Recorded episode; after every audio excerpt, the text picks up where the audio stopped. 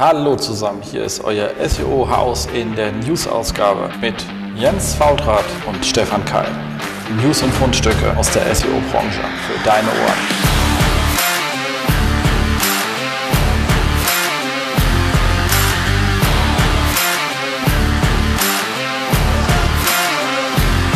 SEO-Haus, stay tuned.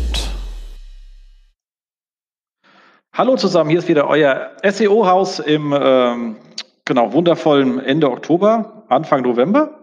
Es regnet wie Hölle hier in Berlin. Wie sieht es bei dir aus? Äh, gestern war es schlimmer, aber äh, heute ist hier in Darmstadt ähm, wunderschönes graues Herbstwetter. Ah, ich bin schon ganz viel gewachsen, so nass bin ich geworden, ey. Das ging ja. Ich bin ja nur im Homeoffice und so, da kann es ja draußen regnen, wie es will. Weil es festgestellt, der Herbst ist auch wieder so eine schöne Jahreszeit für den deutschen Jammerrock, weißt du? Ja, ja. So Tomte, Ketka und so passt dann irgendwie alles, kommt jetzt gerade so. Äh, mir gefällt das. Sehr gut, sehr gut. Ja, nee, wir, machen, wir haben ja auch nachher noch ähm, Keller ausräumen Aktion hier im Büro von den Kollegen und der musste schon herkommen. Genau, noch, genau. Also für alle Leute, die wundern, wir sind im Jahr 2020, äh, es ist Corona-Zeit. ja. Genau. Ähm, ansonsten, ja, Hinweis in eigener Sache. Wir haben irgendwie nichts selber dieses Monat geschafft zu publizieren. Wir haben, wir haben ein paar Blogposts in Vorbereitung, haben nichts großartig rausgehauen. Wir haben einfach gearbeitet wie die Blöden. Bei uns ist immer Oktober so der Monat mit dem höchsten ähm, Umsatz. Das war letztes Jahr sicher schon so und das davor auch. Warum ist mir nicht so ganz einsinnig? Könnte ich mir ja in die Kommentare schreiben, warum das so ist und ob es bei euch auch so ist. Aber Oktober ist immer so der Todesmonat. Ähm, haben aber Glück, wir haben ja mit, äh, wir haben ja äh, Holger Etzel neu im Team, also eigentlich schon im September quasi, aber äh, bis jetzt, äh, da haben wir aber nicht drüber geredet, weil er gerade ganz frisch da war. Äh, werden bestimmt einige kennen. Und äh, es macht mit ihm halt auch höllisch Spaß. Der arme Junge muss jetzt schon rennen. aber, er ist ja, aber er ist ja auch ein großer und kennt ist es ja gewohnt. Ähm, aber hat er halt gleich mal einen guten Start hingekriegt. Ähm, genau, ansonsten, kleines Housekeeping, von mir geht ein kleiner Shoutout an Olaf äh, Kopp raus der hier auch brav immer ähm, den Content-Kompass äh, mit moderiert, zusammen mit Gidon. Und ähm, für mich geht ein kleines Shoutout raus, weil wir so ein bisschen aneinander gerasselt sind, ganz leicht. Ähm, und äh, da wollte ich nochmal sagen, warum. Weil gerade für euch, die das vielleicht mitbekommen haben, wo wir da uns ein bisschen auf Twitter aufgelassen haben, ob etwas jetzt relevant ist oder nicht. Es ging um diese lustige bekloppte Meldung, weiß gar nicht, wo die ursprünglich hergekommen ist, dass der Orgi, dass der PageRank intern bis 65.000 irgendwas geht, wo ich gesagt habe, okay, das ist ja wieder neu, weil Google hat immer gesagt, das ist nicht 1 bis 10, das ist nach draußen wird das logarithmisiert gegeben in der Skala von 1 bis 10, der ist intern immer wesentlich höher äh, und auf einer anderen Skala. Also ist es nicht neu gewesen und vor allem aber auch, ich kann keine Handlung ableiten von. Das war halt so eine Nonsensinformation, die meinetwegen zu SEO Südwest passt, weil der alles, was kommt, einfach wiedergibt. Also ob es jetzt wichtig ist oder unwichtig ist. Das, das erwarte ich da an der Stelle auch, weil es ist so, sind die wichtigen Sachen sind drin, die unwichtigen Sachen drin und Leute, die so irgendwie Drive-by irgendwie was für den Biertisch abends zu erzählen wollen, sind da gut aufgehoben. Ähm, ich habe es aber jetzt erwartet, haben viele andere Kollegen lustigerweise auch geteilt, aber beim Olaf hat mich halt echt etwas irritiert, weil er ja eigentlich für ganz langen, tiefen, intensiven Content steht und da habe ich halt mal gemoppert, äh, weil ich halt aber auch nur bei Menschen moppert, die ich halt auch kenne. Also ich hätte gerne noch bei ein paar anderen Kollegen gemoppert, die kenne ich aber nicht so gut und da weiß ich nicht, ob die das dann einem zu übel nehmen oder nicht.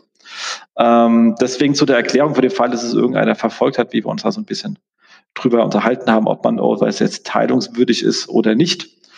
Ähm, die T3N hat noch drüber geschrieben, wo ich dachte, okay, jetzt hört es ganz auf, weil für deren Leser ist es halt so gänzlich uninteressant.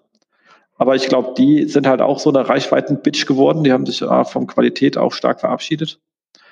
Ähm, aber wie gesagt, das nur als Erklärung. Ich kritisiere grundsätzlich nur Leute, die ich sehr groß schätze, weil nur die können mich irritieren. Für den Rest habe ich keine Erwartung. Und außerdem nur Leute, die ich sehr gut kenne, auch deswegen, weil ich dann weiß, dass die wissen, dass ich sie gut leiden kann und dann nicht persönlich geknickt sind. Leute, die mich nur halb kennen, würde ich vielleicht mehr treffen auf einer persönlichen Ebene, was gar nicht gemeint ist. Und deswegen dieser kleine kurze Erklärung an der Stelle. Aber ihr könnt ja auch mal gehen, wie ihr damit umgeht. Kritisiert ihr lieber fremde Menschen oder lieber Leute, die ihr mögt? Ähm, Schreibt uns einfach mal in die Kommentare rein. Genau. Wie gehst du mit sowas um? Ich. Äh, ja, einfach gar nichts sagen. Ja, zumindest in den sozialen Medien, muss ich ja gestehen, bin ich ja relativ ruhig. Das ist ja kein Geheimnis. Und ähm, naja, also so je, je besser man sich kennt, desto äh, direkter werden meine Worte, glaube ich. Ich glaube, du kennst das ganz gut. Ja, ja, das stimmt. Und da bin ich auch schon sehr offen und direkt und ähm, bilde mir aber auch ein, dass ich genauso die Sachen ja auch wegstecke und gerne annehme. Also das ist wirklich so, ne? Wenn man sich noch nicht so gut kennt, ist man entsprechend höflich und zurückhaltend, weil das auch einfach wichtig ist, wenn man das Gegenüber nicht so gut kennt. Und je besser man sich kennt, gerade wenn man jetzt ich beziehe es jetzt mal stark auf den Arbeitskontext, den fachlichen Kontext, dann gehören so Reibereien auch ein bisschen dazu, dass man sich auch so quasi offen und direkt die Sachen schnell rüberwerfen kann. Und das finde ich gut. So wird, äh, so wird, äh, äh, ich hoffe, das Gegenüber schlauer, so wird man selbst schlauer und äh, man kommt besser voran. Genau. Und vor allem ist halt auch einfach ein, in dem ganz konkreten Fall ein Entscheidungsding. Man kann es ja auch einfach anders sehen. Das ist jetzt nichts äh, Schlimmes. Definitiv. Hat ja, hat ja keiner Corona geleugnet. Ja, genau. So, kommen wir zu den Fundstücken der Woche. Was haben wir denn Schönes? Also, das, ich habe ja, fangen wir ganz sachte an. Die äh, Kollegen von Sistrix, Johannes Beuys, haben auf Sistrix ähm, rausgehauen eine ganze Menge, aber ich habe eine Sache mit für diesen Monat rausgepickt und zwar äh, Sonderzeichen in den Google Serbs, was funktioniert heute noch, heißt der Artikel. Diesen Grund genommen haben die, weil, also Entschuldigung, wer Sistrix als äh, Toolbox kennt, der weiß ja, dass ich die Snippets mir auch alle anschauen lassen kann, die ich habe oder Konkurrenten haben. Mit schöner Auswertung, auch welche sind zu lang, welche sind zu kurz, etc. Also es gibt sehr viele schöne Funktionen, um seine kompletten Snippets zu prüfen. Wer es nicht kennt, jetzt wisst ihr, dass es geht. Ähm, und das haben sie natürlich in der Auswertung drüber gefahren und haben gesagt, welche Emoticons werden denn eigentlich häufig benutzt in Titles und in Descriptions. Äh, damit hast du automatisch auch natürlich die Liste von Emoticons, die, die funktionieren, weil sonst wären sie ja nicht da. Also das ist natürlich von daher schon mal sehr schön. Die Gesamtprozentzahlen, wie häufig die drin sind, ist in sich immer klein, das ist meistens so unter einem Prozent über ihr komplettes Datenset. Aber was schön ist, dass sie jetzt sagen, wie häufig werden die verwendet und was auch spannend ist, ist halt, aber ich klar, jeder, der drin optimiert, weiß das, dass in Titel und in Descriptions unterschiedliche Sonderzeichen und Emoticons funktionieren. Aber seine Tabelle ist jetzt halt wirklich praktisch, äh, kann man einfach benutzen und äh, genau, danke dafür, weil da muss man nicht immer raten und gucken, kommt es jetzt rein, kommt es nicht rein. Man hat da ein bisschen mehr Konfidenz ähm, auf dem Thema. Ja, ansonsten mach halt Pau in den Titel, ja. genau. Ähm, dann auf Twitter eine spannende Diskussion und Nachfrage an ähm, Martin Splitt. An der Stelle auch vielen Dank, Martin, dass du dich des Themas angenommen hast. Und zwar ging die Frage los, nachdem wie Google damit umgeht, wenn man im auskommentierten äh, Quellcode Links drin hat oder linkähnliche Informationen. Und da war die Vermutung, dass Google die Dinger folgt, weil man schlicht und ergreifend Leute gesehen haben, dass da irgendwo Bots rumgeturnt sind, wo sie eigentlich nicht rumtun sollten. Und ähm, er hat sich dann auch wohl etwas tiefer mit beschäftigt, hat er sich um Bedenkzeit begeben, weil er gerade wo war und kam dann wieder und dann er sich relativ stark sicher, ähm, dass auskommentierter Code, also es URLs und auch JavaScript URLs, also alles, was so, sozusagen da ist, was man irgendwie zu einer URL bauen kann, in dem auskommentierten Code extrahiert wird. Weil Google dort versucht, sozusagen URLs zu finden, das nennt er sehr klassisches Discovern, nach neuen Inhalten zu betreiben. Er ist sich aber auch mit einer sehr hohen Wahrscheinlichkeit sicher, ähm, dass diese aber, dass dieses nicht als äh, Ranking-Signal genutzt wird. Das heißt, Discover ja, also neue URLs finden ja und Google tun dann auch mit dem Bot darum, ähm, aber sie benutzen diese Links nicht, um Ranking-Signale durchzureichen. Hm. Das ist ein Scheiß. ja, genau. Also ich weiß, ich muss, ich muss gestehen, ich hatte das nicht auf dem Schirm. Ich hätte mir da jetzt auch keine Sorgen gemacht, wobei wir ja auch immer viel schimpfen, wenn äh, viel Kommentar im Quellcode ist, dass das eigentlich auch generell auf einer Produktivplattform möglichst minimal gehalten werden soll. Aber ich frage mich halt, was Sinn und Zweck des Ganzen ist. Also ist ja nicht so, als wäre das Web nicht groß genug, dass es auch ohne so einen Quatsch genügend zu discovern gibt. Und ja, das äh, freut mich auch. Ich habe aber ich glaub, immer so ein bisschen das Gefühl, dass sie ein bisschen paranoid sind, dass sie vielleicht irgendetwas vielleicht verpassen könnten.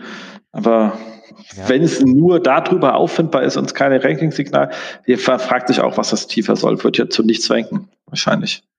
Definitiv. Also ich meine, andererseits, man kann es jetzt auch die andere Frage stellen, wenn man so ein bisschen mit Daten gearbeitet hat und so automatischen Systemen ist. Also meistens, vielleicht hat man auch irgendeinen Triggerpunkt gefunden, weil er gemerkt hat, okay, man kriegt irgendwelche ganz wichtigen Sachen nicht mit und fängt dann an, solche Umwege zu bauen. Aber ich glaube, so als verallgemeinerbare Regel ähm, schwierig. Ja, also keine Ahnung, wie kaputt dieses Web sein muss, dass man darauf zurückgreifen muss. Aber vielleicht ist es wirklich so kaputt. Absolut. So, und dann noch eine Kleinigkeit auf Twitter, nochmal der kleine Reminder, ähm, weil John es nochmal gesagt hat, äh, am März 21 gibt es einen Mobile-Only-Index, dann hat sich das mit diesem Desktop erledigt, was bedeutet, dass Inhalte, die nur Desktop verfügbar sind, auch nicht mehr indexiert werden. Und Desktop verfügbar heißt nicht, also eure Seite muss, also wenn eure Seite nicht mobil optimiert ist, sie ist aber mobil aufrufbar, dann ist sie mobil verfügbar und wird auch indexiert. Also das ist damit nicht gemeint. Ihr habt natürlich Probleme mit den Core Web Vitals Werten, die werden natürlich dann grottenschlecht aussehen für die Seiten. Ähm, aber äh, sie werden per se erstmal indexiert und sind auch irgendwie auffindbar. Was gemeint ist, ist Sachen, die man auf, also Inhalte, die man nur sieht, wenn man über Desktop draufkommt. Also wenn man zum Beispiel über Viewport die Sachen rausnimmt ähm, sagt er, oder halt, dass die für den Mobile-Bot nicht erreichbar sind. Also all das fliegt weg. Man, große Probleme kennt man ja, wenn Leute eine M-Punkt haben, die so abgespeckt ist, wo dann die Hälfte der Navigation fehlt oder so. Das ist dann so Sachen, die könnten einen wahrscheinlich auf die Füße fallen. Da würde ich ein bisschen vorsichtig sein. Ansonsten kann man ja alle gucken, ob das stimmt, was er sagt, weil dann sollten sich ja bei diesen ganzen ähm, Tool-Anbietern, die uns hier Sichtbarkeits-, Visibility, sonstige Kurven anbieten, die Desktop- und Mobile-Kurven angleichen. Wenn nicht, fragt man sich, wie es zu einer Diskrepanz kommen kann. das stimmt, das stimmt. Hast du, hast du noch einen Kunden, der auf Desktop läuft? Ähm, ich glaub, äh, Crawler. Ich habe einen noch. Gott, ich, so tief bin ich da gar nicht drin. Ich habe ja gar nicht, ich betreue gar nicht direkt. Also das bin ja nur über Leute ja. immer rein, als äh, komme ja nur als äh, Märchenonkel dazu. ähm, dementsprechend, nee, also die, die, die, die, die, ähm, die, die ich direkt drin habe, die, die, die paar, die sind schon, die sind alle Mobile First von vornherein ja. gewesen. Also das, äh, da, da ist nichts aber da wir jetzt ja auch gerade jetzt diesen Monat äh, einige Neukunden reinbekommen haben und ich auch nicht jedes Auto bis zum Ende durchgelesen habe, was erstellt worden ist, bin ich mir da nicht ganz sicher. Aber ich glaube, zwei sahen aus, als wären die nicht so ganz tauglich. Ja, tauglich, das ist auch so. Also da äh, habe ich, glaube ich, mehr als einen. aber ich habe einen, der halt auch äh, in der Search Console noch gesagt bekommt, er ist auch noch auf Desktop. Und die Crawl-Daten auch noch nicht sagen, er wäre umgestellt. Also ich glaube, das ist aber dann auch einer von, ich weiß gar nicht, wie viel Prozent, sagte John, wäre schon umgestellt. Das letzte Mal, als sie kommuniziert haben, waren sie schon bei 70 Prozent. Ja. Ähm, ich glaube, so viele sind da auch nicht mehr von übrig. Absolut. Ähm, fast langweiliges, aber auch spannendes Thema. Mal gucken, was dann passiert. Aber ich hoffe, das äh, haben unsere Hörer alle schon hinter sich und äh, erledigt das Thema. Ja, also ich habe da schon zwei, wie gesagt, ich weiß ja nicht, ob wir die gerade sind, aber die auf jeden Fall so ein bisschen in in ähm, Panik sind. Beides eher große Webseiten, hm. weil einfach die Umstellungsprozesse dauern. Ist nicht so, dass der nicht schon dran sitzt in einiger Zeit. Ja. Aber mit vielen Legacy-Systemen auf gewachsenen Systemen ist es nicht immer so ganz einfach. Das klingt immer einfach, wenn die Leute sagen, mit ihrem WordPress reden und sagen, guck mal, ich habe hier meine hyper toll emotionalisierte 5000 Herzchen Landingpage für mein One Product Shop, da ist die Welt einfach. Definitiv. Das wird dann hinten dran äh, schwerer. Genau. Dann ein sehr spannendes Thema, es zieht sich auch ein bisschen durch, weil ich zwei Sachen dazu habe, ist das ganze Thema Ähm, hier Adjusting Featured Snippet Answers by Context. Das war ein Patent, was natürlich äh, Bill Slasky auf SEO by the Sea besprochen hat. Ähm, wie immer bei Patenten, keiner weiß, ob sie im Einsatz sind. Aber es ist trotzdem mal schön, sich damit beschäftigt zu haben.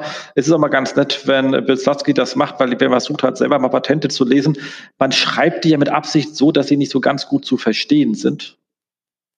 Weil dann kann man auch Leute besser verklagen wegen Patentverletzung. Äh, das ist so eine Kunst für sich, äh, Patente schreiben und lesen. Aber egal. Ähm, in dem Patent ist ganz spannend, weil Google unterscheidet zwischen Fakten, Antworten und Erklärung. Also sowas wie Entfernung Monde, Mond, Erd, Erde kannst du relativ kurz sagen, wie weit die weg sind, wobei natürlich die Kurzantwort nicht stimmt, weil es eine Ellipse, aber anderes Thema. Ähm, aber bei sowas wie, warum ist der Himmel blau, da kannst du nicht mal versuchen, eine kurze Antwort zu geben, sondern da musst du ein bisschen sagen, okay, Lichtwellen gibt es und wenn man, wenn die brechen, was passiert denn dann Lustiges? Da brauchst du ein bisschen mehr. Und ähm, das Spannende ist, dass die in dem Patent dazu durchgegangen sind, zu sagen, okay, ich versuche ähm, schlicht und ergreifend die ähm, einzelnen Absätze zu verstehen. Und zwar, ganz wichtig ist hier, der Kontext wird hergestellt über Überschriften und Überschriftenstrukturen. Also was ist eine Überschrift, was ist eine Unterüberschrift? Und was steht dann jeweils drin? Und die bilden quasi einen Vektor über die Überschriften um festzustellen, welcher Paragraph am besten ist und danach nochmal den Paragraph quasi zu prüfen, ob der dich dann auch wiederum abgrenzt. Aber die versuchen schon über die Überschriftenstruktur und die Vektoren aus diesen Überschriften die passenden Passagen äh, zu finden. Ähm, Überschriften schreibt im Patent könnte klassischerweise H-Elemente sein, aber was auch gut funktioniert, sind benannte interne Ankertexte, also Inhaltsverzeichnis. Äh, wo wir wieder bei dem sind, was wir ja häufig sagen. Eine sinnvolle Überschriftenstruktur hilft wahrscheinlich weiter, wenn irgendwie Google etwas advanceder werden möchte. Und wenn da natürlich auch noch was Sinnvolles drin steht, hilft es auch weiter.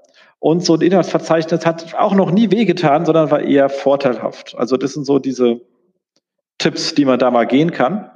Ein absoluten Pro-Tipp an der Stelle.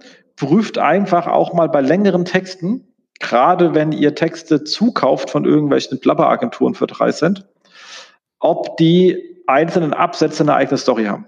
So, wenn ihr sagt, huch, wie mache ich denn das? Ganz einfach, ihr kauft euch termlabs.io. Das sollte man sowieso machen. Und weil Termlabs ähm, macht nämlich eine TF-IDF-Analyse pro Absatz, inklusive der dazugehörigen Überschrift, und wertet das aus. Und dann siehst du beim guten Text, siehst du, dass jeder Absatz seinen eigenen Fokus hat. Wenn der den nicht hat, dann siehst du, das ist so ein Blabbertext ähm, das siehst du auch an anderen Werten, die der, der äh, Termlabs ausschmeißt, noch viel früher, aber da siehst du es auch. Das ist dann so ein Geplabber. Und wenn du siehst, dass du das relativ einfach feststellen kannst, dann äh, weißt du Bescheid an der Stelle. Also das ist wirklich sehr erhellend, sich mal diese Paragraphen anzuschauen. Ähm, nutzt man auch ganz gerne, wenn Leute sagen, wir haben ein Qualitätsproblem, aber wir haben doch hier schöne Texte. Dann gehst du drauf und sagst, ich habe zwar keine Ahnung von dem Thema, aber so didaktisch gibt es hier keinen Unterschied zwischen deinen Absätzen. Ich bin mir nicht sicher, ob der Text dann als gut zu bezeichnen ist, auch wenn ich das Thema nicht verstehe. Ähm, genau, also äh, das an der Stelle äh, dazu. Das ist für mich einfach nur ein Shoutout. Mit, beschäftigt euch mit Überschriftenstrukturen, weil so etwas kommt auch in Google-Patenten vor. Inhaltsverzeichnisse kommen in Google-Patenten vor und Was? ein Absatz hat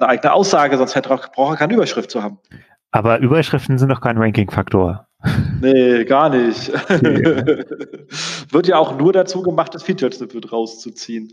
Ja. Und dazu passend, lustigerweise, also gleich können wir das Ganze rund zu machen, gibt es auf Search Engine Land das nochmal, ähm, dann nochmal der Hinweis, dass Google äh, sagt, indexed äh, passages of pages und was das halt äh, fürs SEO meint. Und auch da sagt Google künftig, will sie eben gerade in IN, also in England, also in englischen Bereichen, bis Ende des Jahres Absätze einzeln auffindbar machen und zwar so ein typischerweise beim Feature Snippet, was wir das jetzt kennen, dann nehmen die von dem als am relevantesten eingestellten Dokument eine passende Passage. Zukünftig wollen die sagen, sie wollen von allen in, bei sehr spezifischen Fragen, für die jedes Dokument einzeln schlicht und ergreifend zu lang ist, von allen als relevant eingestuften Dokumenten die jeweils spezifische passende Absatz finden. Also der Absatz ist wichtiger als das, äh, ob das Dokument in Summe passend eingestuft wird.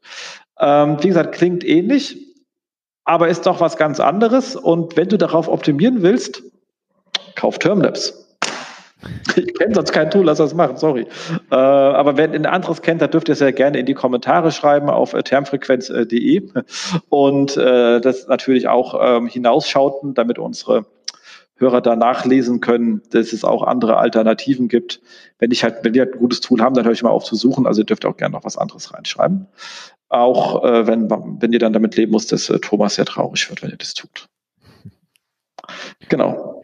Ja, wie du jetzt hier noch schreibst, also sie vermuten ja, dass so ungefähr sieben Prozent der Suchanfragen betroffen sind. Also ist jetzt auch noch nicht riesig, ne? aber ich bin auch mal gespannt. Also jetzt wirklich der Fokus wie du beschrieben hast, nicht das Dokument an sich, nur der Absatz ist dann der Kern äh, des Ganzen. Das ist, könnte, könnte spannend werden. Ich finde auch, es ist auch wirklich an der Zeit, so ein bisschen Gegenbewegung zu diesem ganzen Holismus da, so, also alles unter 50 Millionen Wörtern ist irgendwie kein Inhalt oder sowas.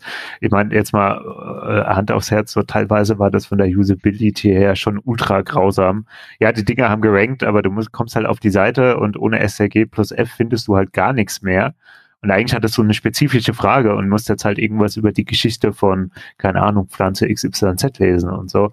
Da ist man ja eigentlich schon ganz froh, wenn das langsam dann in die Richtung geht, beziehungsweise der einzig logische Schritt.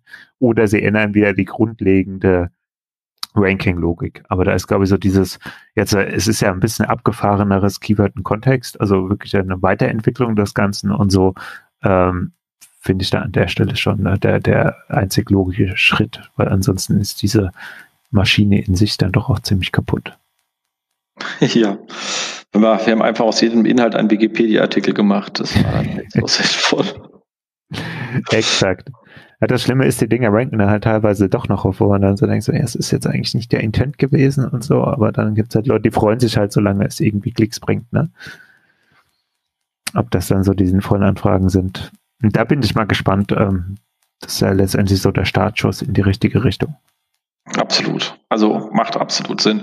So, dann aber mal kurz das Thema verlassen. Wir kommen nachher noch mal ganz kurz zurück, aber das verlassen wir uns mal ganz kurz und haben hier was Schönes gefunden auf ähm, Moss zum Thema ähm, einer schönen How-To für FAQ-Pages. Und mit FAQ-Pages meinen wir jetzt wirklich die FAQ zu eurem Unternehmen oder zu euren Produkten, nicht diese FAQs, die wir jetzt gerade als SEOs auf jede scheiß Seite schreiben, damit wir so FAQ-Boxen bekommen. Also die echten FAQs, nicht dass einer durcheinander kommt. Ähm, und äh, wie gesagt, ein Top-Artikel, der sagt, okay, sei halt klar, prägnant und sachlich, finde ich sehr wichtig. Ähm, die haben ein schönes Beispiel, wie man Fragen clustern kann in dem Artikel. Ihr müsst halt wirklich aufrufen oder anschauen. Ähm, die sagt, okay, äh, Frage zur Marke, ähm, Frage zum Handling, Fragen zum äh, whatever, also dass man die schön gut durchclustert. Sagen auch kurze Antworten, längere Antworten gegebenenfalls ausgliedern, dass man sagt, es gibt eine Kurzantwort mit einem Link auf eine Langantwort, sonst wird das Ding einfach nicht gut lesbar, auch wenn man es ausklappen kann oder so. Also trotzdem, wenn du es aufklappst, dann kommt dann wieder so ein Textwurst raus, hat man auch keinen Bock mehr. Ähm, wie gesagt, weiterführende Informationen oder To-Dos verlinken. Also man sagt, wenn jemand sagt, wie kann ich denn X und Z, dann gibt man natürlich du. Dafür haben die das Prozess, der ist hier drüben beschrieben und hier kannst du es auch gleich online tun. Und was ich ganz, ganz wichtig fand an der ganzen Geschichte ist eben, Messen der FAQ-Seite in der Seitenjourney. Also wir nutzen die Leute, meine, Nutzer, meine Webseite, weil wenn die Leute auf meine FAQ-Seite kommen und danach abbrechen, also nicht mehr weitergehen, dann waren sie wahrscheinlich wahnsinnig hilfreich. Also wenn ich mir sowas hinstelle, soll ich halt einfach auch mal gucken, wie gehen dann die Leute um, kommen die von der FAQ und werden die dort sinnvoll weitergeleitet und kommen es danach zu Abschlüssen, wie ich will? Also ist es das, was ich möchte, dass es sozusagen Last Line of Defense meines Online-Sales ist. Äh, oder aber kommen die Leute hin und äh, mein, äh, mein letzter Vertriebler, der die auf, kurz vorm Rausgehen an der Kasse noch abfangen wollte, also im Ausgang, ist leider taubstumm dann brauche ich sie nicht. Dann muss halt überlegen, was habe ich denn da falsch gemacht. Als auch kommen Leute, finden die die überhaupt, weil so eine FAQ-Page soll ja nicht einfach nur im Footer rumgondeln, sondern vielleicht an jedem Punkt, wo man sagt, du willst kaufen, hast Fragen, notfalls guck mal auf unserer FAQ-Page nach. Also die sollte man auch offensiv schlicht und ergreifend ähm, verwenden. Ähm, exakt. Ansonsten natürlich standardmäßig, das habe ich jetzt hier nicht, was auch drin steht, um, ist, dass man natürlich das Ganze schön im Schema-Org aushält, aber wir sind hier im SEO-Podcast, das wisst ihr selber, den Kram habe ich das mal weggelassen. Ich fand die anderen Sachen eher spannend. Es sind ein paar schöne Tools drin verlinkt, wie man so kurze Erklärvideos oder GIFs auch noch generieren kann, um so ein paar aufzulockern, damit es nicht so eine reine Textwüste ist. Und Genau. Wichtig, wie gesagt, der Hinweis, jemand, der auch FAQ-Seite aufsucht, der will in der Regel konvertieren, dem liegt halt irgendetwas im Weg und ihr könnt ihm hier versuchen zu helfen. Und ganz im Ernst, ich habe noch nicht so intensiv über FAQ-Seiten nachgedacht, als ich das gelesen habe, ist mir aufgefallen. Hm. Deswegen ist es hier mal ein klarer äh, Shoutout, sich damit auseinanderzusetzen und sich darüber Gedanken zu machen. Ja, also fand auch das, äh, der Hinweis vor allem sehr wichtig zu sagen, okay, man kann ja solche Rating-Systeme einbauen, dass man immer sagt, so war hilfreich, war nicht hilfreich und dass man das sehr gezielt nutzt und auch wirklich darauf achtet, so wie etwas öfters mal als nicht hilfreich irgendwie aufploppt und so wirklich mal überlegt, was könnte, also was könnte denn an dieser Antwort falsch sein und wie kriege ich das wieder gerade gebogen? Ja. Schon eine schöne Geschichte. Also da gibt es auch nicht viel zu sagen. Unbedingt lesen, sich mal damit auseinandersetzen. Es ist wirklich sehr umfassend, das Ding. Und danach ist man definitiv schlauer und weiß auch, wo man anfangen kann. Genau, ich meine, die meisten FAQ-Pages sehen halt aus wie gestorben. Also ist halt so, wenn du, irgendwann mal verzweifelt über irgendeinen Laden bist und gehst auf die FAQ-Page, denkst du immer so, okay, das sind jetzt alles Fragen, die man haben kann, aber nicht, wenn man die Webseite benutzen will. Definitiv, ja, das äh, äh passiert häufig, passiert häufig. Schlimm finde ich dann halt immer diese verkappten äh, FAQ-Teile in irgendwelchen Knowledge-Base-Dingern auf irgendwelchen Subdomains, die du halt irgendwie auch echt nicht mehr nutzen kannst. Das ist immer ein bisschen furchtbar, weil du dann halt einmal also rein SEO-seitig halt schon mal irgendwie auf dem sterbenden Ast bist, weil du halt so eine spammige Subdomain hast, die irgendwie kaum handelbar ist und dann sind die Inhalte noch Banane. Das äh, tut sehr oft weh. Sieht man auch bei Softwareprodukten. Ja, absolut. Oder so IT-Putzen, also Hosting ja. und so, das ist äh, häufig so. Tut sehr weh. Das sind dann halt 300 Artikel für zwei Seiten eigentlich. Genau. So, dann haben wir noch was Schönes gefunden. Google hat in seinem eigenen Google Products Blog rausgehauen, wie sie das Thema Autocomplete verstehen und ansetzen. Da gibt es ja, ich glaube, ja, diverseste Meinungen, wie es geht. Deswegen ist es ganz schön, also auch gerade vielleicht bei Kunden. Also deswegen, ich glaube, viele, die jetzt hören, wissen selber, wie das funktioniert ähm, oder wissen sogar, wie man es manipuliert und äh, was ihr da alles für lustigen Black Hat Kack macht, wenn der Tag zu trau ist, wie jetzt im Oktober. Ähm, aber hier ist schlicht und ergreifend das Thema, dass Google selber erklärt, wie es geht. Und das denke ich mir ist etwas, was man, wir hängen es auch in die Shownotes, ihr einfach euch mal wegspeichert, weil es gibt halt da doch die lustigsten Ideen, die es sein könnte, die wir gerade auch in der Kundenkommunikation manchmal hört. Da ist gut, wenn man das hat. Und was sagen Sie ganz schön? Also natürlich, was wichtig drin ist, es ist eine zeitliche Komponente drin, damit halt äh, die Sachen sich immer anfassen. Ähm, es gibt Teilabschnitte bei langen Fragen. Da haben Sie so ein Beispiel so bei einer Suchanfrage, die heißt äh, das Ding, was am Anfang eines und das kommt halt sehr selten als Anfrage vor. Da haben sie kein Autocomplete, aber sie haben dann halt so etwas Anfang eines Autos, Anfang eines Boots, Anfang eines was auch immer. Und die nehmen dann einfach nur die letzten zwei Buchstaben und gehen damit ähm, weiter. Also sozusagen, dass sie, wenn der Suchanfrage sagen, okay, ab wann habe ich etwas, was am Ende matcht und gehen das von hinten an und nicht von vorne um sozusagen Matching zu finden, wenn du mehrere Worte eingegeben hast. Ähm, spannend ist, was sie nicht zeigen wollen. Bekannte Sachen natürlich, so Sexgewalt etc. pp. Ähm, Regeln zu, zu, also Vorschläge zu Personen dürfen nicht verletzend sein. Das ist irgendwas, whatever verletzend ist, steht einfach so drin. Und es gibt ein Team, was im Notfall eingreift wenn der Algorithmus es nicht hinkriegt. Das ist aus sehr vielen Gründen sehr lustig. Weil, wer sich noch äh, dran erinnern kann, äh, es gab ja, also es gibt sie immer noch natürlich, also soll es ähm, nicht Despertie sein, aber die gute Frau äh, Bettina Wulff, damals als Ehefrau des damaligen Bundespräsidenten, ähm, und die hatte so ein bisschen ein Problem, dass irgendwie Leute absolut bekloppte Gerüchte in die Welt gesetzt hätten, dass sie irgendwie mal als ähm, Callgirl gearbeitet hätte, etc. Also ganz absurde ist es. Nichts gab es dazu. Es war eine absolut absurde Geschichte. Problem war, das hat sich in die Suggest reingeknuddelt, weil es dann irgendwelche Leute natürlich in Massen gesucht haben. Und äh, nur um da nichts zu finden, aber egal. Und die äh, Geschichte war aber natürlich, dass sie das dann wiederum von der Presse aufgegriffen worden ist. Also das war so ein, ein in sich selbst Loop der, des Wahnsinns. Ähm, und äh, sie hat sich damals halt beschwert und Google hat ganz klar gesagt, nee, das ist algorithmisch, das können wir gar nicht ändern. Hier sitzt auch keiner, der da eingreift und äh, ist halt so, musst du mit leben. Und äh, dann haben sie sich kurz vor einem Urteil verglichen. Ich habe den, ich hänge den alten FAZ-Artikel, hängen wir gerade nochmal die Show Notes rein, weil es echt auch so ein Meilenstein ist, wo man sagen kann, guck mal hier. So, und damals, wie gesagt, wollte Google als mit Händen und Füßen dagegen gewehrt. Klar, weil Personal will man nicht haben, kostet Geld. Ähm, aber mit der Begründung, dass es die Suchergebnisse verfälschen würde. Lustigerweise sagen sie jetzt hier, dass sie es ja machen und sie machen es ja auch und sagen aber auch ganz explizit, dass alles, was sie ausblenden in Suggest eben nicht heißt, dass die Suchergebnisse verfälscht werden, weil die bleiben gleich. Du kannst per Hand immer noch nachsuchen, du musst halt nur das per Hand eintippen. So, und das finde ich halt sehr lustig, weil es genau das Gegenteil ist, als was sie früher halt kommuniziert haben, warum sie nicht eingreifen in die Suggests.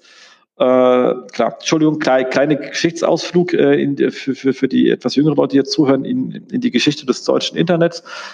Aber man sieht, die Frau Bettina Wulff beziehungsweise die Leute aus Deutschland führen einfach zu einem hohen Innovationsdruck äh, in diesem Internet. Finde ich an der Stelle. Deswegen musste ich da ein bisschen kichern. Das ist mir sofort eingefallen, als ich diesen Artikel gelesen habe. Aber für euch wichtig, merkt euch einfach diesen Artikel. Ihr habt immer mal wieder Kunden, die missverstehen, wie das Ganze funktioniert. Und es ist da in sehr einfachen Worten sehr gut ähm, erklärt. Ja. Genau. So, jetzt kommen wir zum in, echten äh, Brett, äh, was verteilt, geteilt worden ist. Aber auch von sehr vielen Leuten, sowohl von Markus in der, der Tantler in der Timeline gehabt, als auch vom Olaf. Das war jetzt etwas, was ich im Olaf auch eher vermut, äh, erwartet hätte, weil ein riesen langer äh, Blogbeitrag auf Search Engine Journal zu ähm, How ähm, EAT Work und zwar auf Basis von Patenten. So, und haben gesagt, es gibt, also Hintergrund ist natürlich auch hier wieder ganz klar als Disclaimer, keiner weiß, ob ein Patent implementiert ist. Steht auch in dem Artikel ganz groß oben drüber, so mit so riesen Lettern. Nichtsdestotrotz haben sie sich mal auseinandergesetzt, was gibt's denn für Patente? Und war, und wir reden ja bei EAT immer auch sehr viel darum, wie wichtig so ein Autor und seine Expertise ist. Und sagt, eine wichtige Frage ist eigentlich, wie soll Google wissen, wer der Autor ist? Also du kannst ja hinschreiben, Hubert Müller, dann fragt sich, fragt man sich halt, okay, who the fuck ist Hubert Müller? Ähm, und ist Hubert Müller auch der Richtige oder hat man einfach irgendeinen genommen, weil man es bei wem auch immer für drei Cent das Wort eingekauft hat? Also das sind ja die beiden Fragen, die ich habe. Ist das alles ähm, quasi ähm, getrinkt? Wir schauen gerade die Kollegen ins äh, Fenster, deswegen musste ich kurz grinsen. Und ähm, da gibt es etwas von Google, nämlich das Agent Rank Patent von 2007 ähm, was einfach damit ausgeht, wir, kann, wir könnten ja Rankings auf Basis von Autoren boosten. Ähm, und 2018 sagt John dazu so etwas wie Ranking auf Basis von Reput Reputation ist nicht implementiert. Jetzt ist allerdings so, man muss ja bei John auch sehr genau hinhören, dass Reputation ist halt etwas, was ja ein Dritter einem Autor zuordnet. Also ich halte ihn für, oder du oder ihr, liebe Hörer. So, jetzt ist es so, dass sowas wie Autorität und Expertise von Google, äh, von John in dem Fall nicht ausgeschlossen worden sind. Und das war halt auch in diesem äh, Patent mit drin. Und da kann man sich halt schon mal fragen, äh, wie geht's denn damit aus? Weil eine Autorität oder Expertise könnte Google ja selbst zuweisen oder evaluieren. Ähm, und da hat Google ein weiteres Patent rausgehauen im März 2020. Ähm, und das heißt irgendwie Generating Author Vectors und das ermöglicht halt ähm, Autoren im gesamten Internet auffindbar zu machen aufgrund ihres Schreibstils, wenn der Name nicht explizit im Text steht. Ja, ich persönlich, das war das allererste, was ich dann beim äh, Olaf drunter gruppiert habe, sagte, klingt alles sehr schön. Wenn ich suche, kriegt Google nicht mal Singular und Plural zusammengepluppt. Das bin ich etwas verwirrt mit der Schreibstilanalyse. Also das, das sind nur so Momente, wo ich denke, ja, Patentimplementierung. ich sage nur, männliche und weibliche Berufsbezeichnung werden auch auseinander dividiert, was für Frauen ein ziemlich großer Nachteil da draußen ist und was einen echten Schaden verursacht. Und das haben sie nicht im Griff.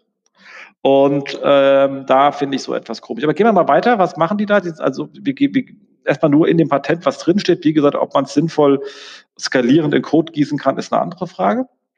Ähm, also sie wollen halt Auto, Autoren charakterisieren, ähm, identifizieren an einzigartigen Merkmalen über ihren Schreibstil und sie identifizieren andere Autoren, deren Schreibstil ähnlich ist. Vielleicht auch, weil der im Rahmen einer Domäne, Wissensdomäne ähnlich ist.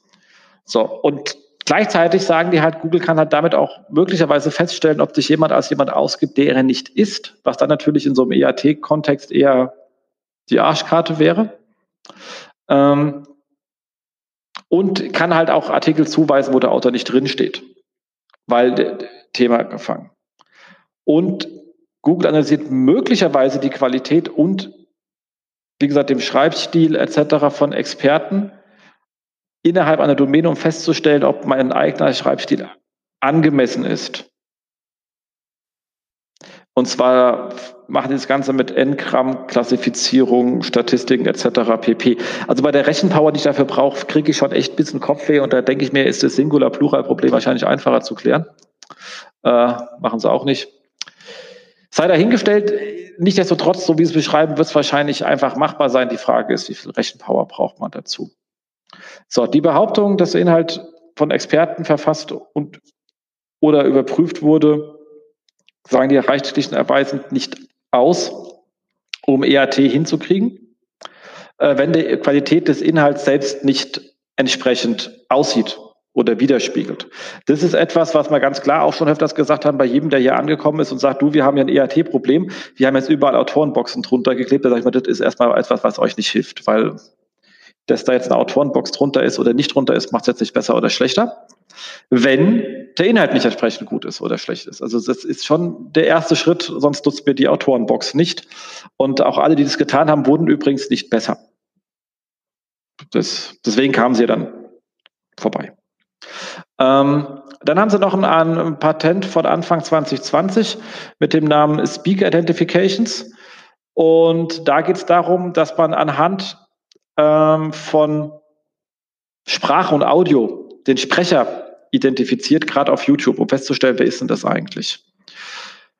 Zum Glück sind unsere Podcasts auch auf YouTube, das kennen sie uns wenigstens und vielleicht sind wir jetzt auch eine Entität, Stefan, man weiß es nicht so genau.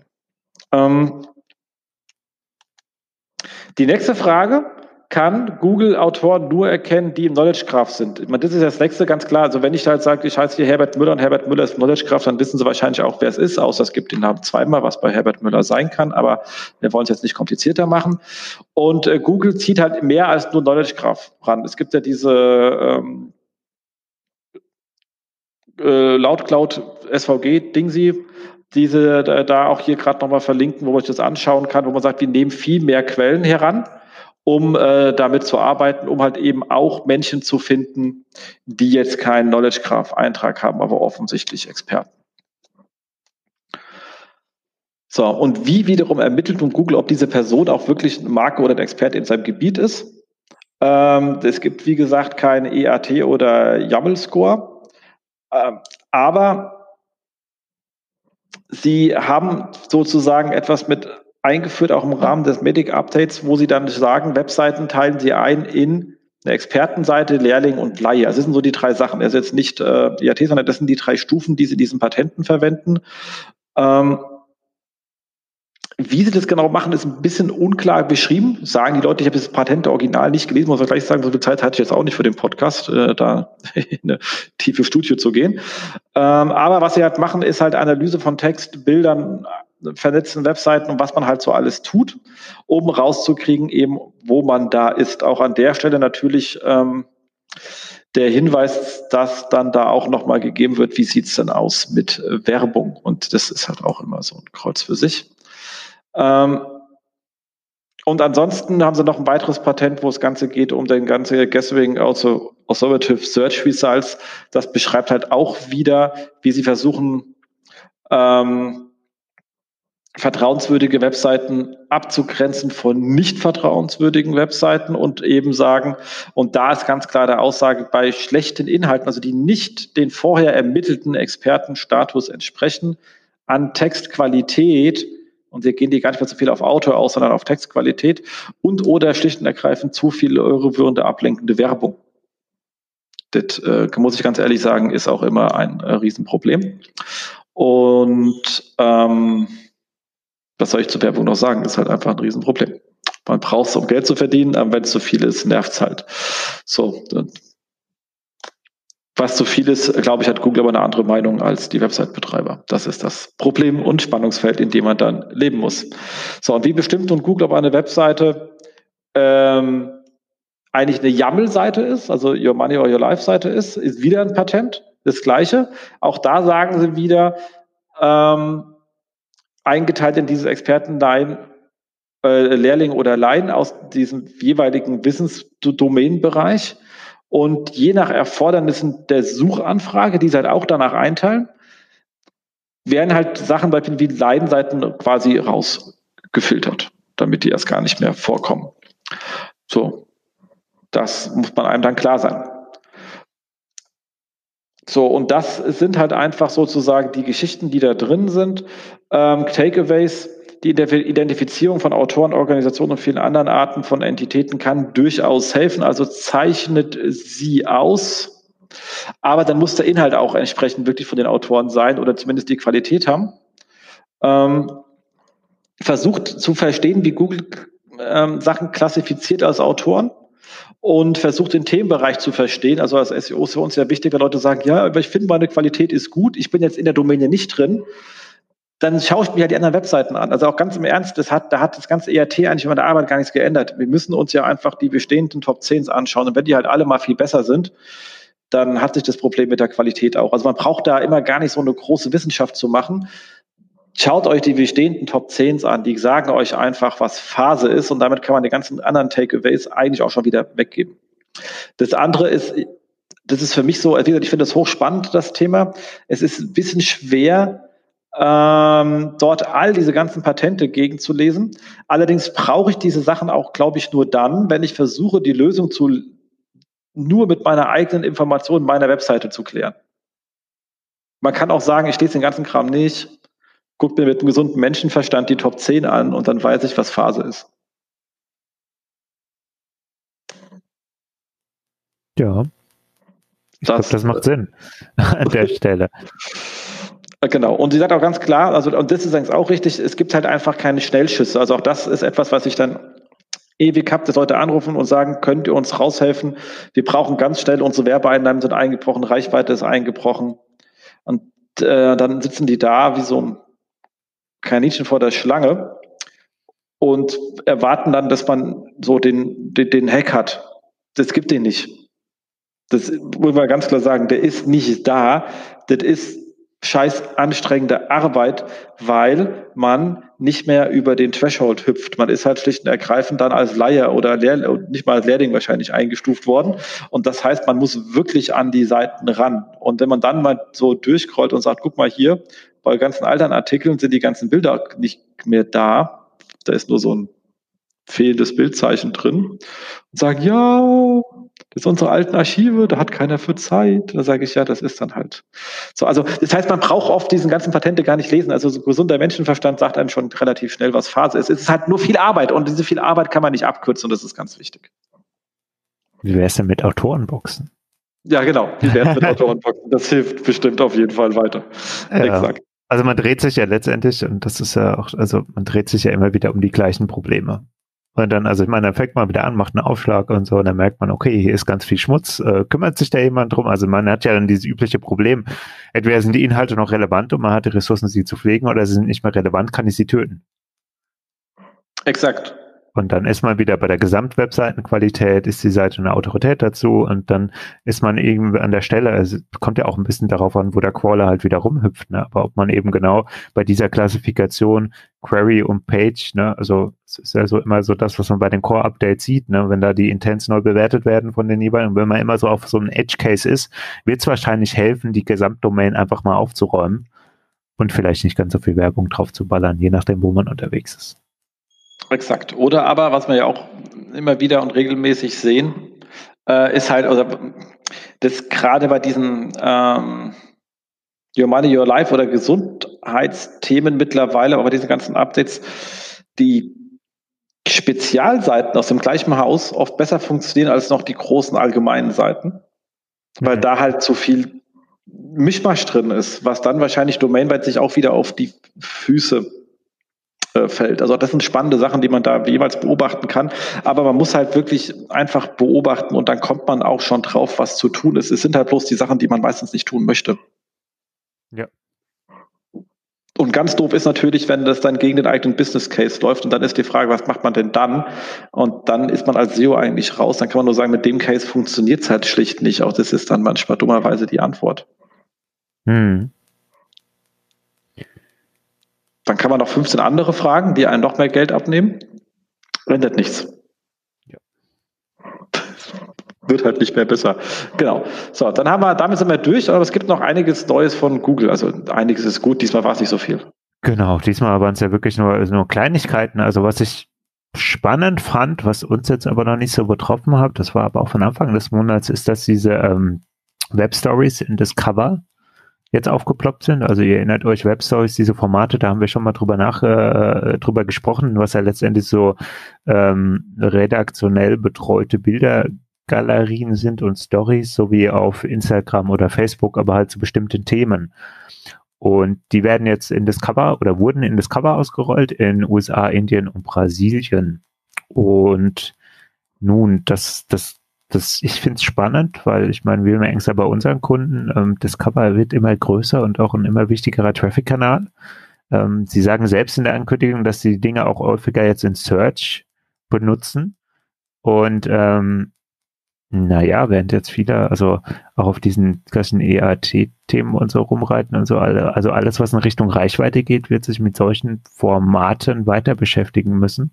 Und ich finde, das ist so ein bisschen, macht so eine neue Disziplin im SEO auf, die irgendwie so ein bisschen fast schon social ist. Bin mir noch nicht sicher, ob SEOs die Lücke besetzen müssen oder irgendjemand anders, aber irgendwann wird man sich als Reichweitenportal damit auseinandersetzen müssen. Auf jeden Fall. Also da fragen ja auch schon alle nach. Ja, da bin ich mal gespannt, weil ich wüsste jetzt ja auch nicht, ähm, du hast ja vorher auch schon gefragt, hättest du jemanden, der die Dinger im Backend dann pflegbar macht und wie sieht das aus, so diese, also rein diese äh, Web-Stories zu pflegen, ähm, bin ich mal, bin ich mal gespannt, wo die Ressourcen herkommen, diese Dinger zu bespielen. Ja, das äh, müssten sich dann die, die CMS-Anbieter mit auseinandersetzen. Ähm, ich glaube, sie haben ja irgendwie so einen Creator, auch weil wir will dann nebenher noch mal in irgendeinem so komischen Google Creator-Tool irgendwas machen. Wobei ganz klar das Google den Kram pushen wird ohne Ende, weil es gibt ja auch das Google, äh, es gibt ja auch dieses Web Story Werbeformat. Ja. Was du in die Karren reinbringst mit Videos im allem drum und dran. Und das, davon gehe ich aus. Ich meine, die haben ja im Moment, gibt es ja keine sinntragende Monetarisierung von Discover. Ja. Also dafür das Ding eine riesen Reichweite hat, ist es ja so, äh, so gut wie nicht. Ich habe ich hab, also ich hab persönlich jetzt bei uns hier in Deutschland noch kein großartiges Ad gesehen. Ähm, ich bin mir auch nicht so sicher, wie sie damit umgehen wollen, aber das Thema natürlich in diese Web-Stories Raum zu machen für Video-Advertising macht natürlich absolut Sinn, weil sie damit halt auf diese ganzen schnell drehenden Konsumgüter-Budgets zielen können, die ja jetzt in der Websuche noch fehlen quasi, weil die halt klassisch Branding, Marketing machen und nicht ähm, hier performance-orientiert unterwegs sind, weil die ja selber nicht verkaufen, sondern eben über den Einzelhandel verkaufen. Und die haben sie im Moment noch nicht großartig drin. Die haben sie natürlich mit YouTube gut abgeholt, weil sie die mhm. auch ein schönes Umfeld bieten. Aber äh, in der ganzen ähm, Index-Technologie-Kram, an denen sie unterwegs sind, Websuche etc., noch nicht großartig drin. Das käme hiermit natürlich, können sie denen echt schönes Werbeumfeld mit wirklich gigantischer Reichweite bieten. Ja, und ich glaube auch, wie dass es für die normale Search schon auch spannend ist, wenn, wenn man sich im Artikel mal anschaut, wo, was sie jetzt für Beispiele an Kacheln bringen, wo man mit diesen Stories reinkommen kann. Also sie haben jetzt hier als Beispiel Dinge, die man in New York tun kann oder so, oder auch Forbes Das war also als Anfrage und das dann unten drunter, gut, Forbes ist eine Brandanfrage, sorry, ähm, aber dass man letztendlich zu bestimmten Anfragen nochmal so einen komplett visuellen Layer reinbekommt, den die Leute ja auch schon sehr gewöhnt sind, nur noch nicht in der Search. Und das könnte noch mal ein ganz spannendes Spielfeld werden. Und ich glaube, gerade wenn man da am Anfang sehr früh sich bewegt in diese Richtung, kann man da gut Reichweite noch mal mitnehmen. Das ist ja die Frage, wie sie damit umgehen. Also wir, also gerade das mit der, mit dem Beispiel mit New York ist ja eigentlich quasi schon ein Evergreen. Okay, du kannst natürlich jeder mhm. Saison und Zeit mal anpassen. Weißt du, was ich meine? Was mache ich im Herbst, was mache ich im Winter, wie mache ich mhm. Silvester in New York und so weiter. Aber du bist dann irgendwann mit den Zeitpunkten durch. Mhm. Das ist eine schaubare Menge. Und dann ändert sich da nicht mehr arg viel. Dann ist die Frage, wie gehen sie eigentlich damit um? Haben dann die ersten vier, die drin sind, oben eine Kachel und der Rest hat dann verloren? Wie mache ich ein Ranking an der Stelle? Oder schmeiße ich alles weg und es geht nach Aktualität? Also wir sehen ja im Moment in Discover immer mehr Evergreen-Inhalte, sowas wie äh, Ingwer lagern hatte ich jetzt letztens. Äh, das hatte ich letzten tausend Jahre, glaube ich, nicht geändert. Ähm, der, allerdings sind die alle halt maximal zwei, drei Tage alt. Wo du halt das Problem hast, was mache ich denn jetzt? Äh, also für jeden, der irgendwie so einen Ratgeberbereich hat, müsste nebendran nochmal so einen News-Bereich aufmachen, wo seinen ganzen Kram unter neuer URL, weil die alten kriegst du nicht rein, weil die kennt die Google schon, nochmal versuchst, das Cover anzudrehen. Und dann tunlichst nach vier, fünf Tagen, wenn das Ding aus dem Cover wieder rausfliegt, halt natürlich tötet, damit du nicht Duplicate bist. Und dann gehst du mal durch deine ganzen Lagerartikel so durch und rotierst die da so rein irgendwie, damit du an diesen Discover-Traffic kommst. Ja. ja. Und also das ist, das ist spannend, also dass vieles noch äh, wirklich ähm, unklar. Läuft ja, aber das, gesagt, exakt, definitiv. Also im Evergreen-Bereich ist es halt sozusagen auch so Empfehlung, die wir da gerade aussprechen, das ungefähr so zu handeln. Bei den Web-Stories ist natürlich echt äh, spannend, wie sie damit ähm, umgehen, weil ich ja explizit dafür mache. Naja, ist äh, spannend. Wir werden sehen. Aber sollte man auf jeden Fall, falls man Luft, Ressourcen und Bock auf neue Dinge hat, ähm, auf jeden Fall mal unter die Lupe nehmen. Ähm, dann äh, ist im Monat passiert, kann man einfach nochmal so feststellen, die äh, dieses ähm, Indexierung beantragen in der GSC, vielleicht habt ihr es auch schon gemerkt, ist im Moment nicht verfügbar. Ähm, ich fand es insofern spannend, dass sie gesagt haben, wir machen das halt aus technischen Gründen, weil wir da ein paar Updates machen und wir erwarten oder wir erwarten es in den nächsten Wochen wieder live zu nehmen. Finde ich spannend.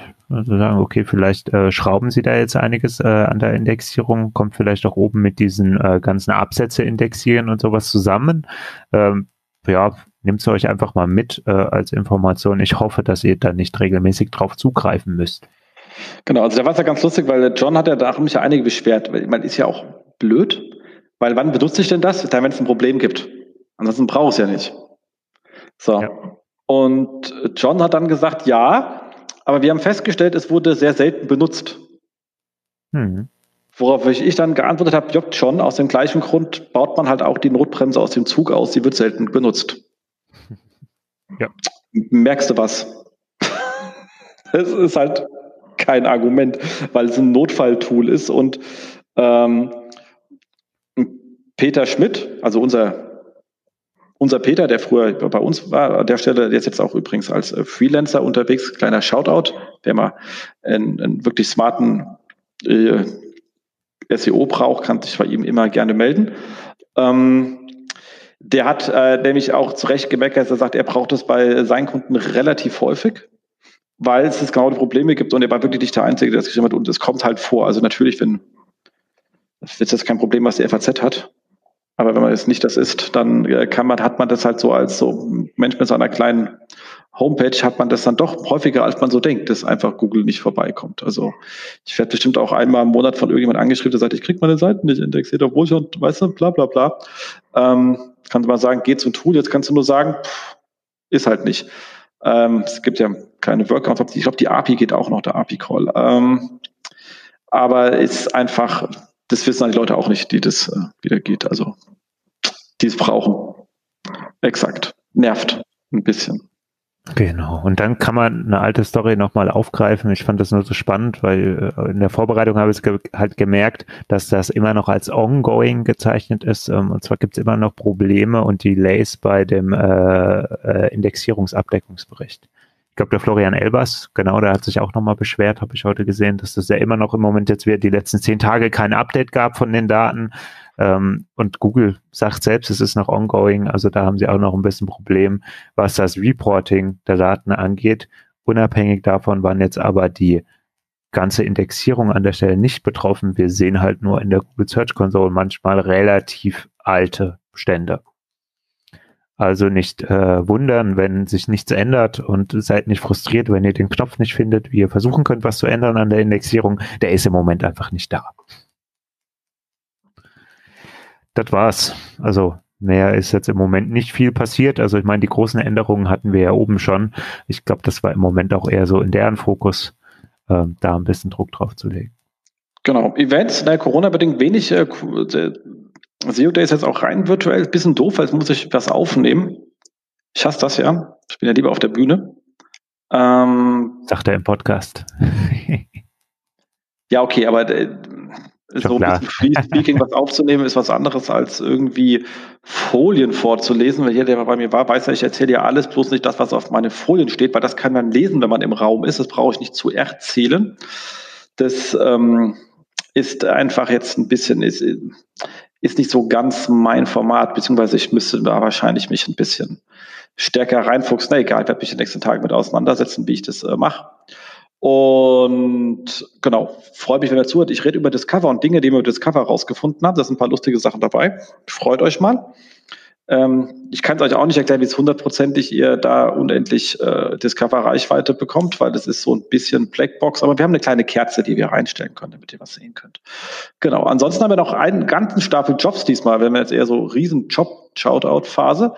Und zwar haben wir hier einmal von ähm, Advocado.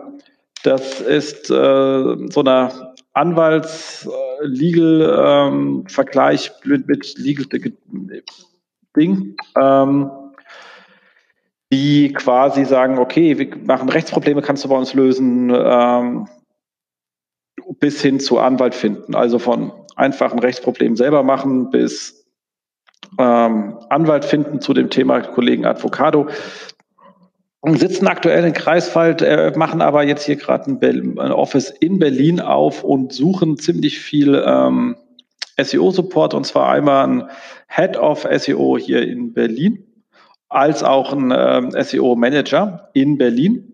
Wer also was sucht in Berlin, einfach mal vorbeigehen, sind äh, nette Kollegen und wir könnten sogar zusammenarbeiten. Yeah. Also wenn das nicht toll ist. Genau. Ähm, dann auch super Verein, und zwar die Kollegen von Liebscher und äh, Pracht. Da hatten wir ja mal ihren früheren ähm, Head of SEO, den Jan Prakebusch bei uns, äh, den in Podcast, der erzählt hat, wie cool es äh, sie ähm, Medic Update zum Wachstum benutzt haben bei Liebscher und Pracht. Also ich hänge den Podcast nochmal in die Shownotes rein für euch. Hört euch nochmal an, wenn ihr nicht gehört habt. Der ist wirklich sehr empfehlenswert. Jan ist nicht mehr da, aber Liebscher und Pracht ist noch da und sie rocken immer noch genauso gut durch und sein ganzes Team ist auch äh, super cool, was wir da kennengelernt haben und die suchen jetzt halt einen, einen weiteren SEO-Spezialisten. Also wenn ihr mit coolen Leuten in einem wirklich erfolgreichen Projekt arbeiten wollt, einfach hin. Ähm, wo sitzen die? Also irgendwo in Südhessen, also bei uns in der Ecke. Ja, ja, Bad Homburg. Bad Homburg. Ah, Bad Homburg, genau. Da passt ja. Die begrüße auch nochmal an den Christian. Genau, an der Stelle. Und ähm, jetzt muss ich mal gucken, wie heißen die Kollegen, die mir das auch geschickt haben. Digitally, das ist eine ähm, ähm, Typo 3 Webagentur im B2B-Bereich. Ähm, und da hat mir die, hat es mir die geschickt, weiß gar nicht mehr, ist schon so lange in der Shownotes drin wenn du es nicht weißt, dann was an mich. Da hat es mir geschickt, die äh, Mandy Wiczurek, die Stelle geschrieben, die suchen also in Hannover einen ähm, SEO, äh, Senior Manager, SEO Manager oder Senior SEO Manager in Hannover. Also wenn ihr in Hannover seid, B2B, das sind, muss schon sagen, auch die anspruchsvolleren Themen, weil da ist es ja so ein bisschen erstmal rauszukitzeln, was ist denn eigentlich so die Value Propositions bei den Jungs äh, und die Ziele auf der Webseite. Das ist so da schon viel Beratung notwendig, aber suchen halt und äh, gerne dahin. Und äh, die Ströer Media Brands äh, suchen für Familie.de, ist ja ein sehr nettes Thema, ein Inhouse SEO Ähm, und zwar in Berlin, Frankfurt, München oder Hamburg. Und da geht der Shoutout dann auch an Steffen Christian Radke raus, der uns das Ganze geschickt hat an der Stelle. Also, viel dabei für euch. Fast jede Stadt haben wir jetzt genannt. Zumindest im letzten Job haben wir dann fast alles abgeholt, was es in Deutschland gab. Köln fehlt. Na, okay. Ähm, kriegen wir nächstes Mal vielleicht wieder hin. Und ich hoffe, dass was für euch dabei. Bewerbt euch, schreibt uns, ob es geklappt hat. Freuen wir uns, wenn wir da ein bisschen Feedback kriegen. Und wenn ihr selber Jobausschreibungen habt, schreibt mich gerne auf Facebook an oder an jf at gettraction.de und wir bringen ein bisschen Traktion in eure Stellenanzeige rein. Ja, yeah, damit sind wir fertig. Ja. Cool. Wunderbar, genau eine Stunde, ne? Perfekt. Exakt eine Stunde. Passt perfekt, genau. Also so, ansonsten hoffe ich, es hat euch gefallen. Kommentiert bitte, äh, bewertet uns bei iTunes, da würden wir uns äh, sehr, sehr freuen. Ähm, ich weiß, ich halle etwas. Ich habe aber einen Handwerker da gehabt, wir machen hier Schallschlucker rein, es wird aufhören mit dem Hallen. Es hat ein, das Hall hat irgendwann ein Ende, dann werdet ihr denken, gehört den falschen Podcast. Äh, aber trotzdem, wir geben uns Mühe, wir investieren, damit wir hier besser werden. Äh, ich hoffe, wir können uns äh, irgendwann mal wieder in Real Life sehen, die einen oder anderen. Wir können ja auch unseren äh, Stammtisch gerade nicht machen, was äh, wirklich sehr schade ist, aber Gesundheit geht nun halt mal vor. Das ist auch ganz richtig so. Also man kann ja Sachen richtig finden und trotzdem traurig sein. Da sollte man sich auch nicht zu schade für sein, das kann man ruhig mal sagen. Ähm, und ähm, ansonsten, wenn ihr Corona-Leugner trefft, gebt ihn einfach auf die, die Nase, das passt schon. In diesem Sinne, wir sind raus, oder? Ja, haut rein. Tschüss. Ciao. Das war sie, die aktuelle Ausgabe des SEO-Haus. Wir bedanken uns bei euch für die geteilte Aufmerksamkeit und hoffen, die Show hat euch gefallen. Kommentiert in unserem Blog, wir freuen uns über jede Art von Kommentare oder auf unserer Facebook-Seite. Wir beantworten alle Kommentare möglichst zeitnah und vergesst nicht, uns auf iTunes zu bewerten, weil ihr wisst, iTunes ist das Gold des Podcasts. Dementsprechend bitten wir um viele, viele reichliche 5-Sterne-Bewertungen, am besten mit coolen Kommentaren. Danke dafür. Dann hören wir uns in zwei bis vier Wochen wieder und wir freuen uns, wenn ihr dann wieder einschaltet bei dem SEO-Haus. SEO von uns für euch. Und jetzt Rank Well.